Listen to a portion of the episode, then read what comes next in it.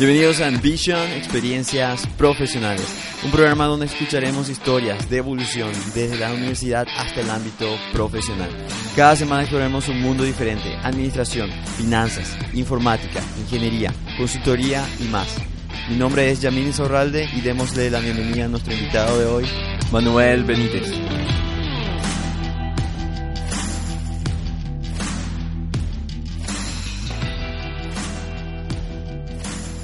Bienvenidos a todos, todas al décimo segundo programa de Ambition, Experiencias Profesionales, en donde entrevistamos a especialistas de diferentes rubros a nivel profesional y nos cuentan sus historias de cómo empezaron y cómo llegaron hasta donde están hoy en día. La misión del programa siempre es brindar un panorama amplio del mundo profesional para aquellas personas que se encuentran estudiando o en transición de carrera y desean dar el siguiente salto en sus vidas. El día de hoy vamos a estar entrevistando a una persona muy conocida dentro del rubro hotelería y turismo. Su nombre es Manuel Benítez Codas y él mismo se encuentra trabajando como gerente general del hotel Holiday Inn Express. Pero bien, ya él mismo nos estaría contando sobre su historia a nivel profesional. Así que, sin más preámbulos, buenas tardes Manuel, ¿cómo estás? Buenas tardes, muy bien, muy bien. Ok Manuel, estamos conversando un poco antes de iniciar el programa y bueno, es Está de más decir que tu historia es bastante, bastante extensa, considerando tu experiencia a nivel profesional. Y bien, para ir iniciando, nos gustaría saber, para conocerte y que la audiencia te pueda conocer a nivel personal, es, nos gustaría saber qué es una palabra que te define como persona hoy en día. Desafío. Desafío. Yo soy una persona movida de desafíos. Yo, una de las frases que más me gusta es, decime que no puedo hacer, que te voy a mostrar cómo lo voy a hacer. Así de sencillo. No existe un no por defecto. No existe lo imposible. Tarda un poco más, ¿no? ¿Sí? ¿Tuviste una especie de desafío que, te, que le sorprendió a las personas que, de, que lo tomaste y realmente superaste la expectativa? No sé si a las personas les sorprendió, pero siempre lo tomo muy a pecho todos los desafíos. En, en mi vida personal yo creo que tengo algunos ejemplos. Por ejemplo, en una época empecé a correr Ah, mira. Y un, conocido me dijo, te vas a morir, no, no vas a correr nunca un maratón. Un año después corrí el maratón de Buenos Aires, 42 kilómetros, 195 metros. Wow. Eh, empecé de cero. Entonces, eh, eh, decime que no puedo y te muestro cómo, cómo voy a hacerlo, es, es mi frase preferida. Y profesionalmente, en muchos casos, mismo este, este proyecto del Hotel Holiday Inn fue un proyecto que empecé de cero cuando se compró el terreno, la empresa compró el terreno, me contrató para hacer el proyecto.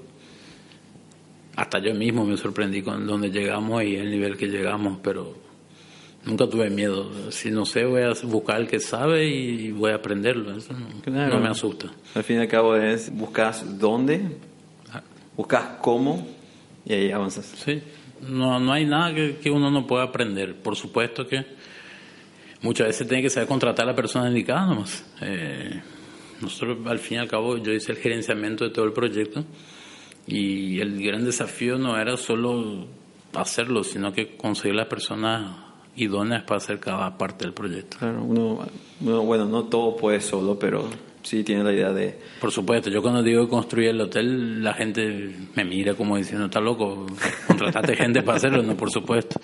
Eh, pero al fin y al cabo, el que, el que estuvo al mando de todo al fin, ni contrataba a la persona de cada yo. Perfecto. Y bien, Manuel, yendo un poco más allá, y bueno, remontándonos, remontándonos al pasado, cuéntanos un poco sobre vos a nivel personal. ¿Quién era Manuel antes de empezar su carrera, antes de, bueno, a, aproximadamente a la edad de 20 años? ¿Quién era esa persona? Ah, yo siempre fui un chico muy tranquilo, hasta los 16 años más o menos, donde mi vida cambió un poquito. Un cambio de colegio hizo un cambio en mi vida y pasé a ser un poco más extrovertido, un poco más comunicativo, un poco más, más integrado con los amigos. Eh, fue una experiencia interesante que cambié, simplemente cambié de colegio y cambié, cambié un poco mi perfil. Eh, siempre fui un chico que me gustó la, cuando era pequeño me gustaba la idea de trabajar. Nunca fue un chico muy estudioso, apenas completaba las tareas y terminaba el terminaba los años en febrero creo que era mi, mi año mi mes preferido en el año siempre dejaba todo en febrero Eh, no es un ejemplo a seguir en ese sentido, pero es realidad lo que pasó, ¿no? Claro. Eh, y siempre fui una persona que me gustó unir a los amigos, unir a la gente, organizar los eventos, organizar las farras, lo que sea del, grupo de amigos. Y un poquito eso eh, formó un poco mi carácter para mi, lado, para mi vida profesional. Eh, cuando dejo Brasil y vengo a vivir al Paraguay en el año 2000, eh, un ejemplo es que hice una, una fiesta de despedida y, y el público, mis amigos que vinieron, era una mezcla era gente que trabajaba conmigo, que era gente joven y gente mayor, era gente que estudió en el colegio conmigo, gente que estudió en la universidad conmigo, los amigos de mis hermanos que eran mis amigos, los amigos, o sea, era una fauna tremenda y, ahí me di cuenta de lo que había, lo que había hecho, organizado, juntado y capitalizado en mi vida. Y era una persona que desde, desde que terminé el colegio, o antes tenía muchas ganas de trabajar, y me, me gustaba mucho la idea de, trabajar.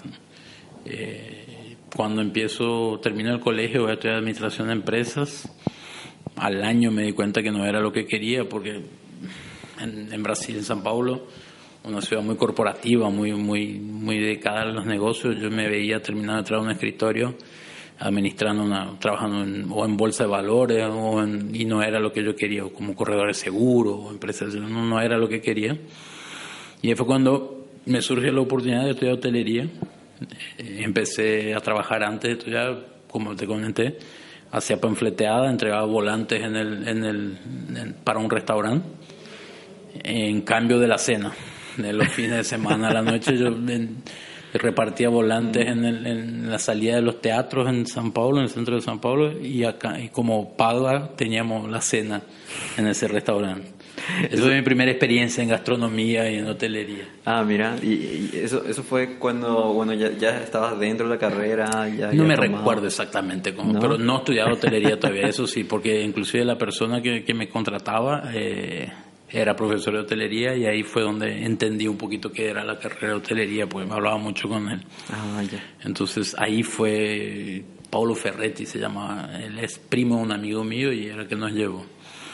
Y de ahí salí de la Facultad de Administración y me fui a estudiar hotelería eh, en San Paulo y al año quise volver, venir a Paraguay. O sea, tengo un, tenía una, una relación muy buena con Paraguay, mi padre es paraguayo, tengo familia acá también y sentía que, que podía aportar más a Paraguay que a Brasil.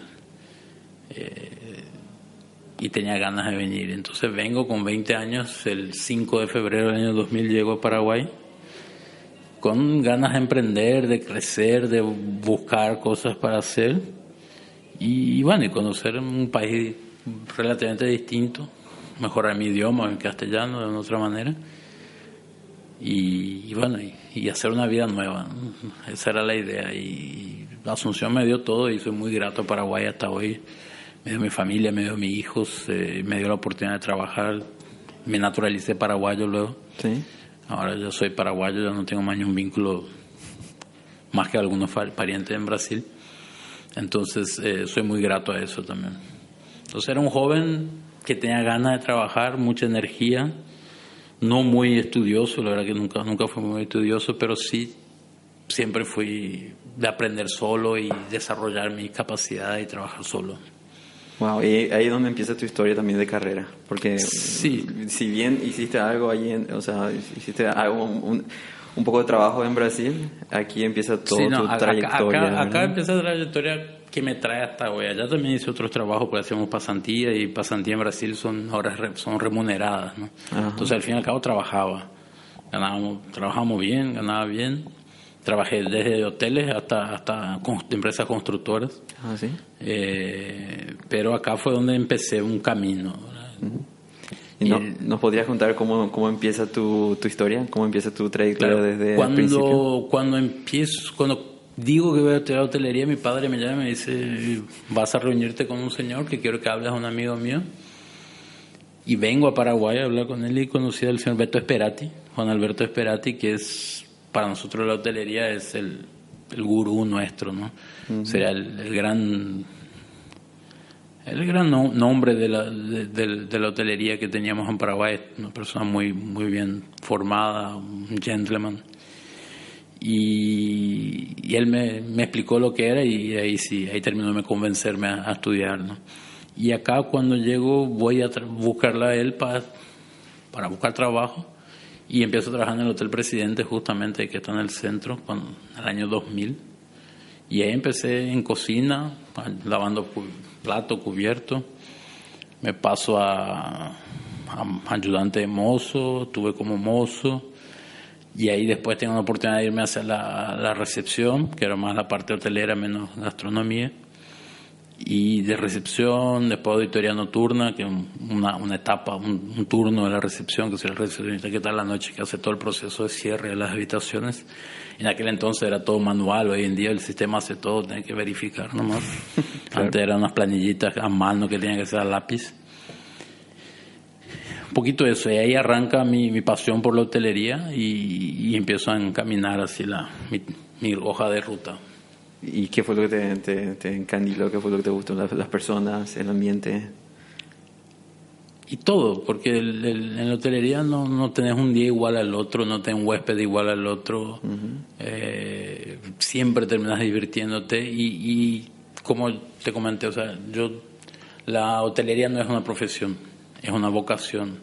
O sea, si no, si no, si no sabes servir o no te da placer servir a los demás, estás equivocado, no estás en la industria correcta. Nosotros vivimos de servirle a los huéspedes y a los clientes. Entonces, eh, yo creo que el hotelero tiene, cuando el hotelero de vocación, el hotelero está en su vocación, cualquier trabajo donde se vaya puede desempeñarse bien porque es, es la capacidad de servicio que tienen los profesionales de hotelería son, es muy distinta de otras industrias. Sí. Y como habías dicho, te habías, eh, habías, habías pasado de, bueno, de la, de la cocina a la atención. Sí. ¿Y luego qué pasó? Haciendo un poco de...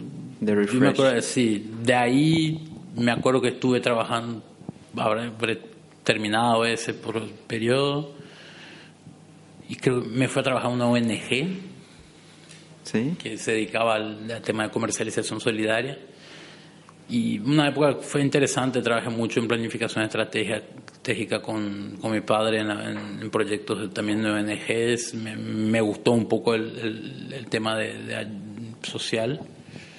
Trabajé un buen tiempo en eso, lo que me dio una, una base de, conocimiento en otras cosas. Eh, trabajé en el mercado de abasto, una fundación que hacía comercialización solidaria. En fin, vendía tomate, locote, poroto.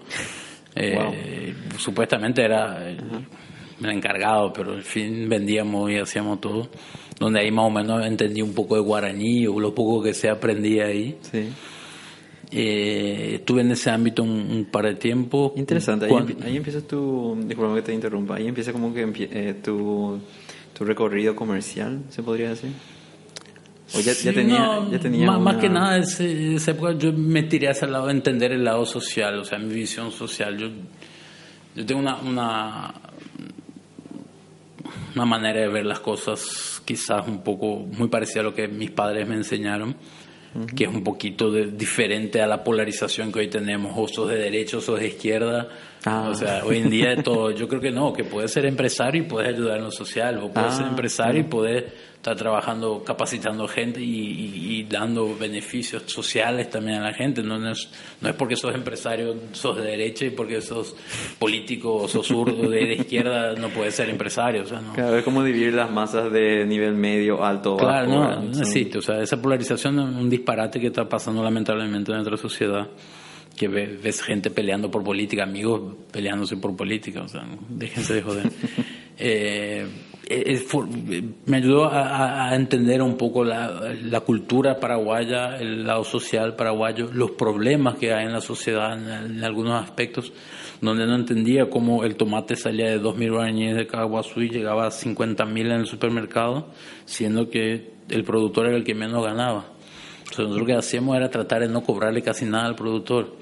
Asimismo no era rentable y no me duró mucho, ¿verdad? O sea, yo era parte de, de una organización más pero y ahí también me di cuenta de las burocracias, de los errores en las ONGs, de las comidas de plata que hay. O sea, todo, todo un aprendizaje, ¿no? Entonces, eh, y de ahí, con ese lado social y con mi trabajo en turismo, en hotelería, me voy al turismo comunitario, que fue algo que, que, estudié, que hice algunos cursos con WWF, unos proyectos con CICUAN, otras organizaciones, y enfocamos a hacer un proyecto de ecoturismo y turismo de aventura, que fue la primera vez donde una empresa privada, o sea, no sé si es la primera vez, pero uno de los pioneros, donde una agencia de viajes privada busca la comunidad para desarrollar un producto turístico y generándole beneficio en una relación gana-gana donde las comunidades tenían un beneficio eh, económico con nuestra actividad. No es que llevamos, llevamos a la gente a hacer rapel, lo que sea en la, en la comunidad y volvíamos. No. Se iba y la, el, por decirte, la comisión vecinal las preparaban las cenas, el asado, el hotel de ah, local, entonces hacíamos un proceso. Y me acuerdo muy bien que una vez trajimos un grupo de Suiza, si no me equivoco, y cerramos el recorrido en la colmena con, con un asado en la, en la plaza y después, aparte de lo que nosotros eh, pagamos por el evento en sí, eh, el grupo quedó tan contento que hizo una donación aparte a, la comunidad y al terminar nos pidieron bajar otra vez el colectivo porque querían dar unas palabras y eran el presidente de la Comisión Nacional diciendo gracias a los recursos nosotros vamos a conseguir terminar una obra de, de, de, de pavimento, no sé qué faltaba en la comunidad, no me recuerdo pero fue muy emotivo, o sea que el turismo es una industria que puede generar desarrollo. Y yo estoy convencidísimo de eso. Hoy en día me toca desde la hotelería, pero ya me tocó desde la parte básica de capacitar a los chicos, capacitar a las comunidades. Hoy, hoy, hoy ya es una realidad. En el 2000 me trataban de loco. Cuando vine para ver que era hacer turismo me trataban de loco. Eh, tengo una amiga que siempre se dice, vos eres el loco, hace, hace 20 años era el único loco que hablaba de esto y hoy en día todo el mundo hace turismo interno. Sí. Entonces, eh, tan loco no estaba. Después me junté con Liz Kramer mucho tiempo, que una gran amiga, y fue la, la revolución que ella hizo del turismo interno. Sí. Eva empezó y Liz puso marco teórico al, al desarrollo del turismo interno.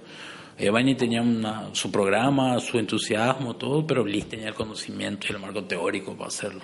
Y ahí revolucionó. Hoy en día no podemos hablar, son 420 hoteles en, Paraguay, 300 están fuera de Asunción y muchísimos fueron, son jóvenes, o sea, de, poco tiempo que están. Entonces fue un proceso muy, que quizás la gente no se da cuenta, pero fue del 2003, imagínate, Liz Kramer consiguió tan tres gobiernos diferentes, tres partidos políticos diferentes. O sea, no existe, creo que no existe otro, quizás un presidente del Banco Central, una cosa así habrá conseguido, ¿no? Entonces, ese proceso fue muy enriquecedor para mí y me, me ayudó a formar mi carácter también, ver y comprender y, ver que el, las organizaciones no pueden solamente sacar los recursos de, la comunidad o del, o del, pueblo o de la ciudad o del entorno. Tienen que dejar un legado, tienen que dejar cosas. Eh, tiene que ser una relación fructífera para ambas partes. Tengo, tengo, yo como empresario ganar dinero y tiene la comunidad salir beneficiada también. Eso cuesta, no, no es fácil lograr. Reconozco que no es así nomás, pero es posible. Disculpa que te lo pregunte de vuelta, a lo mejor lo, lo, habías mencionado, pero ¿tu, ¿tu, cargo allí era? En, en la agencia. Sí. Y era uno, era más o menos el socio del, era socio en el proyecto Ah, okay. con la agencia de viajes. O sea, tenía la propietaria, era una, una ah, amiga. Claro, vos te y, nosotros, y yo vengo, tengo esta idea, vamos a hacer juntos. Ella se entusiasmó y éramos Ah. coordinador del proyecto. que. Buenísimo, buenísimo. Era, fue una hicimos, trajimos equipamiento de afuera, hacíamos primera empresa que tenía los equipamientos homologados para hacer rapel, tirolese, compañía. Había otros chicos que ya trabajaban también como entusiastas en eso, que hoy incluso hay empresas que se formaron, eh, Boulder S.A. creo que una de ellas, el equipo de ellos ya existían, pero eran un grupo de amigos, había una empresa que genera capacitación, que presta servicio para ese tipo de cosas. O sea, el, el, desarrollo que se genera con proyectos así es muy interesante y yo creo que es de la parte más emotiva y más brillante de, que más me gustaron en mi carrera son eso. Esa etapa da mucho gusto. Fantástico. ¿Y, y luego qué ocurre? ¿Qué pasa? Y luego, no es, digamos que era muy apasionante, pero no era tan rentable. Pasaba algo ahí que no, Eh, claro. no cuadran los números. Eh, Sí, era, pero tenía que pensar también a futuro. ¿no? O sea, Sí. yo, yo no me considero una persona ambiciosa en el sentido económico. El dinero a mí eh, eh, tiene que ser resultado de tu trabajo, no el objetivo del trabajo. siempre que el dinero sea el resultado de tu esfuerzo, es, eh, a mí me parece lo más, más serio. Porque que sea tu objetivo, terminar no, no midiendo el esfuerzo para llegar al dinero y te puede esquivar en, caminos no tan, tan claros. Entonces me fui a trabajar, hice organización de eventos, que sí era rentable eh, porque trabajábamos dos o tres meses para un evento y ganaba suficiente para vivir un buen tiempo y encajar otro. Con eso seguía tratando de estudiar a la universidad. Eh, luego me fui a trabajar en una agencia de viajes, en la parte corporativa. Me fui a hacer vacaciones de, verano solamente para ayudarle a, la dueña de la agencia y hacer un freelance. Y al final terminé trabajando con ella creo que tres años.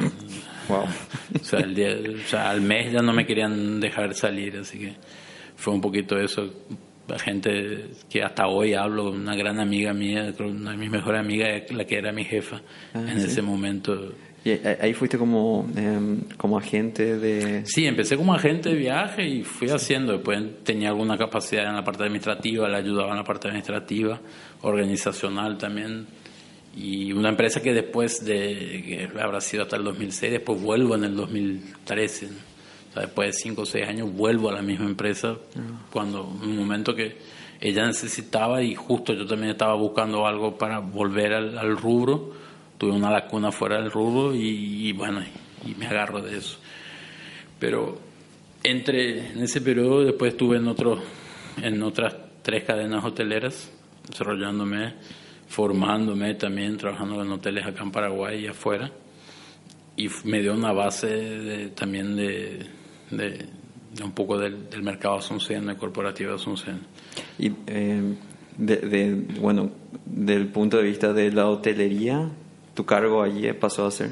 Claro, yo empiezo como gerente comercial, o sea, asesorando una, una cadena que estaba acá. Ah, ya. Después paso a gerente comercial de, uno, de un hotel de esa cadena y luego eh, voy y vengo, termino con en otros procesos y voy a otra cadena hotelera y estuve como gerente también otro hotel durante dos años prácticamente. Y luego eh, termino otra vez ese proceso, vuelvo a la agencia de viajes y después empieza el proyecto este del Holiday Inn en el año 2014, que fue sin duda el proyecto de mi vida, porque es como mi hijo, ¿no? El hotel es como mi hijo. Es más, tengo, la gente se burla porque yo digo mi hotel, no es mío, pero eh, yo creo Vos estuviste en, el nacimiento, El otro día escuché una frase que decía eh, que el, algo así como no hay nada mejor que contratar, o sea, lo mejor que puede hacer es contratar a una persona que cuide al, emprendimiento como si fuera de él. O sea, yo cuido el hotel como si fuera mío, no es mío. Yo soy un funcionario, soy gerente, pero soy, soy un colaborador de la empresa, pero lo cuido como si fuera mío y lo, lo mezquino como si fuera mío y lo, lo, desarrollé como si fuera mío a como yo querría que, que fuera. Y así y eso lo logré. Entonces, con mis años de experiencia y mi conocimiento, conseguí hacerlo algo bien. Y así no está yendo, no va bastante bien. Me había dicho, me había dicho bueno, antes, antes de empezar nuestra entrevista, es que, que como que te llama una persona referente, creo que era una persona amiga tuya, y te dice, ¿qué te parece si abrimos un hotel? Y bueno. No, claro, era el, el, inversor, el propietario del hotel, eh, ah. yo lo había conocido ya un tiempo antes, después fue mi, mi pasajero en otros hoteles, mi huésped en otros hoteles. Y el día que él compra el terreno de acá del hotel para inversión, no, no, había comprado específicamente pensando en el hotel, y dice, pero si compré ese terreno, no hacemos un hotel. Y me empieza a buscar, y habíamos perdido contacto y la contadora de la empresa que trabaja con que trabajo con ella eh, me conocía ya y ella une los puntos y termina un día que me encuentra él me llama compré un, terrenito vamos a hacer un hotel y acá estamos fue el octubre de 2014 ¿a vos te tomó como de sorpresa o no? no tanto porque me habían llamado a avisar que querían dar mi número a él, ¿verdad? Entonces me dicen, ¿te está buscando? ¿Le podemos dar el número? Por supuesto, jamás, sin problema. y ahí me llama y me dice, ahí sí me sorprendió y le dije, sí, de cabeza. Y me, me dicen porque es lo importante. Ah. Le dije, no, hay que ver la ubicación, todo, pero por supuesto, sí, era un- Claro, porque- mucha gente ya me dice, vamos a hacer un hotel, tiene un terreno, no tienen la plata y quiere meter el terreno como parte de pago, el terreno tampoco es la gran cosa y al final no sale el negocio. Muchas veces me pasó eso. O sea, era parte de un asesoramiento por experiencia y profesionalismo ya más claro, que... y aparte una relación de confianza, ya, ya nos conocíamos y él sabía de que era capaz de hacerlo. ¿no? Claro. Wow, buenísimo. Sí, pero es así, de ser, yo lo conocí sin querer, trabajamos, trabajé, por- hice unos trabajos para él eh, hace muchos años y de repente nos encontramos que ahora estamos, hicimos el hotel juntos. Genial. No, es cuestión del destino. Ese- ese- Sí. Yo no creo mucho en, en las cosas raras, pero ese fue raro. Estupendo. Y bien, es, para ir un poco más adelante, Manuel, es, tengo una pregunta aquí, el cual no- nos gustaría saber, en, en toda tu experiencia, en toda tu historia, ¿cuál fue tu peor momento como profesional? Yo no sé si fue el peor momento como profesional, porque uno también a veces en el día a día tiene altos y bajos, ¿no? Pero la peor experiencia que tuve como prof- como profesional fue una vez trabajando en una empresa y me obligan a echar dos personales. O sea, el super, mi superior me, me dice que tenía que echar a dos personas y que ellas estaban robando la empresa y no había absolutamente ninguna prueba de nada. Eh, y, y no estaba de acuerdo y fue cuando me peleó en la empresa y decidió salir, ¿verdad? O sea, y tuve que, no las eché, el abogado las echó y hasta hoy no puedo olvidarme de esa sensación. Por suerte volví a trabajar con una de ellas, eh, me parece que me curó la herida y la otra no, no hace mucho hablé con ella y pedí disculpas porque llevo todavía el remordimiento en eso. Ella me dijo, no te preocupes, hace mucho tiempo. Pero todavía me queda eso en la cabeza. No era mi culpa, pero me, me sentí muy mal. Ese para mí fue el peor momento de mi carrera profesional porque una sensación de impotencia tremenda. Y no podía hacerlo y quedar otra vez en el puesto. Entonces, o sea, que era- se hizo y me salí. Una cuestión de elegir entre tu trabajo y tu ética. Es decir, eh, Claro, eh, como hoy en día tenemos muchas frases, ¿no? Es espectacular, pues, todos millones de redes, pero es lo que dice, o sea, eh, un trabajo nuevo puedes conseguir, pero tu- tus valores no lo vas a poder cambiar, entonces Claro. no, no, no daba, no era posible. No, no, no iba conmigo. Y yo creo que en la historia de mi padre hubo algo similar en su carrera profesional y eso le- me tenía muy en mente porque me acuerdo que él hablaba mucho de eso. Entonces fue muy el ejemplo de él siempre me sirvió mucho, una persona muy respetable y, y me ayudó mucho a tomar esa decisión en su momento. Wow, interesante. Y bien, finalmente para ir cerrando, Manuel, tengo, bueno, es- la siguiente pregunta es, ¿cuál considerarías vos, desde tu punto de experiencia, eh, aquellas habilidades o si es una sola habilidad que te han eh, enseñado a llegar hasta donde estás hoy en día? Son muchos, o sea, no es- yo no sé si habilidad o eh, más que nada es la manera como encaras la vida, ¿no? o el lado profesional. Eh, yo soy, soy soy muy adicto a la, a la teoría de que primero que tiene que hacer, saber hacer de todo. Eh, no existe jefe que, sea líder y, ejemplo si no sabe hacer de todo. Como te comentaba, si es necesario me voy a la pileta de la cocina a lavar los platos o, firmar los cheques, o, sea, hago de todo y no tengo... Y creo que ese ejemplo al, equipo le sirve mucho más que, una orden. O sea, cuando se, se dieron cuenta que sí me bajé a lavar los platos porque había una cuestión de la operación que necesitaba, yo no dudé, o sea, no, no, no, no tenía por qué no hacerlo. Me saqué el saco, la corbata y me puse a lavar platos. Y ahí, detrás de mí, de, de, de- ese gesto mío, viene la gente. Inclusive ahí me di cuenta quién estaba en mi equipo y quién no. ¿no? Entonces, eh, y siento como si fue un chisme que fue corriendo por el hotel y decían, el gerente está en la pileta, el gerente está lavando platos. ¿no? Y sí, estoy. Y si es necesario ir a arreglar una cama, o sea, necesario limpiar un baño, vamos a irnos. No, al fin y al cabo, el nombre o el título no hace tu persona. No, para nada. Eh, yo sé, como te comentaba, yo creo que el, el- el- el gerente de un hotel debe desayunar con los huéspedes, almorzar con el equipo y, y cenar con su familia, que es la parte más difícil. Eh, o sea, no es parte del, del trabajo saber hacer todo y, y no y no te saca tu liderazgo, tu importancia o tu nivel haberlo hecho. Al revés, yo creo que te humanizás, ¿no? Pues el jefe es un ser humano también. A ese también lo satanizan, lo ponen como el hijo allá arriba y no, o sea, tenemos que ser ser humanos. Y como te decía, eh, la humildad de saber reconocer tus errores o saber reconocer las falencias de tu empresa o de tu gestión, solucionarla, correr atrás, arreglar los problemas. La humildad de hacer un trabajo que no era el tuyo, pero hacerlo y no echarle en cara a nadie. Eso, es una cuestión que yo creo que la gente tiene que aprender. Eh, me pasó mucho.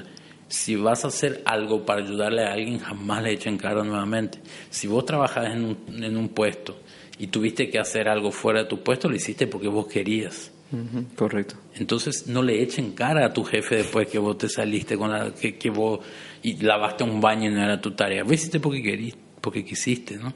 Eh, si no te piden, si te dan una orden es otra cosa, pero muchas veces hacemos esas cosas. Entonces, si hacemos algo fuera de lugar, no le echen cara a nadie. Vos lo hiciste porque quería. Y eso se trata de la hotelería. La hotelería se trata mm. de prestar servicio y atender al huésped.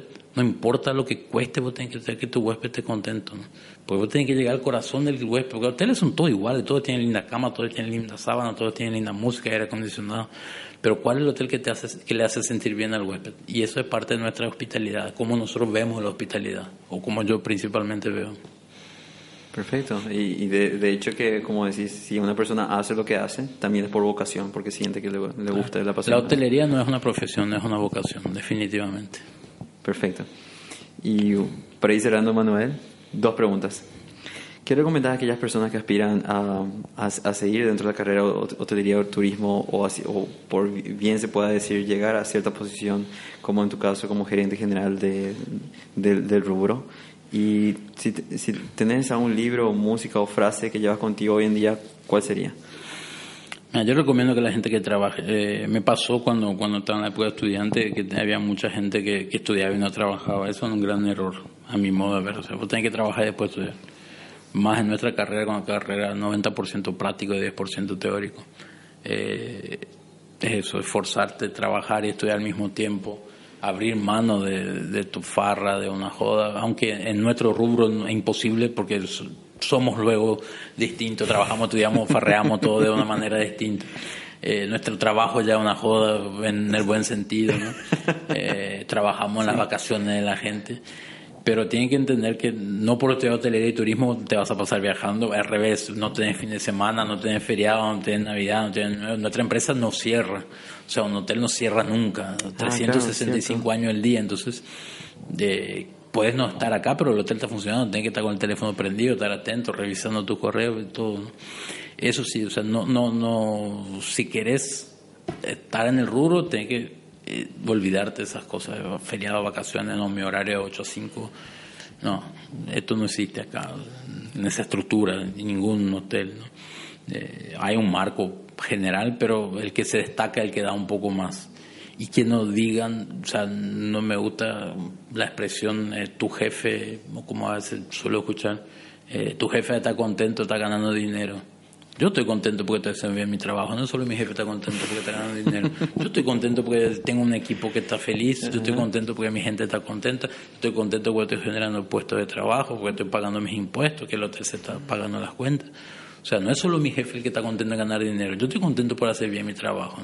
Entonces, esa visión de que el jefe solo quiere tu dinero o que vos solo querés explotar a la gente, no, basta. O sea, no hay que satanizar al empresario ni, la, ni, ni, las empresas. O sea, cada uno tiene su proceso, pero no porque mi jefe gana dinero yo estoy contento. Yo estoy contento porque hago bien mi trabajo y porque está dando su fruto. Y quizás él esté contento por el dinero, por supuesto, pero también está contento porque su negocio, su visión que tuvo en un momento funciona. Porque finalmente es lo que lo que lo que nos, nos llena como personas es servir a la gente. El dinero no es todo. Ayuda, por supuesto. Quisiera yo tengo millones de dólares y no estoy haciendo nada, pero, o sea, lo que mueve muchas de las personas en el mundo no se mueven por el dinero. Yo sé que el inversor propietario de esto es un, comerciante, le es nato, nato hacer negocio, pero es su pasión. No es solo el dinero, claro que le gusta el dinero, todo el mundo nos gusta vivir bien. Quizás algunos más o menos, algunos se maten por dinero, otros no pero es una cuestión de, vocación. Nuevamente, volvemos a la palabra vocación, porque estamos todavía en eso. Y un libro, una música, una.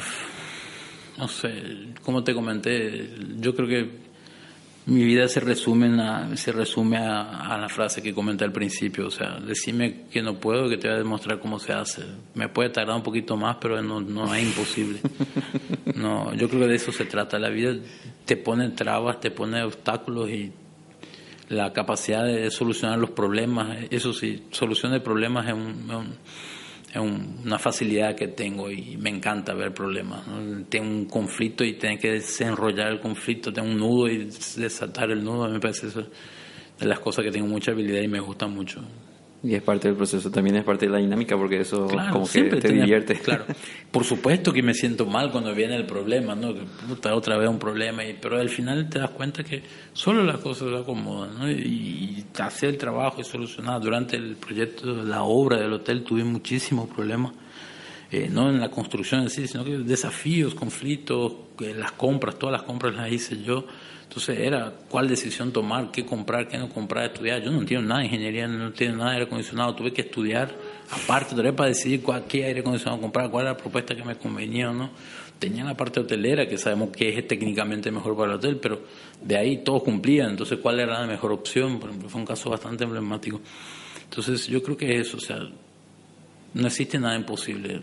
Te cuesta un poco más de tiempo. ¿no? Así es, y totalmente de acuerdo. Bien, agradezco bastante tu tiempo, Manuel. Muchísimas gracias por compartir tu experiencia hoy en día y bien, mil gracias de verdad. No, gracias a vos y, que la gente no tenga miedo, que trabaje. Y... Eh, estamos en una época difícil el tema político, pero olvídense de los políticos, vamos a ser país grande. No necesitamos los políticos para ser país grande, yo creo que se puede. Eh, mi hermana decía, yo ya cumplo mi lado social pagando mis impuestos, vamos a hacer grande el país nomás.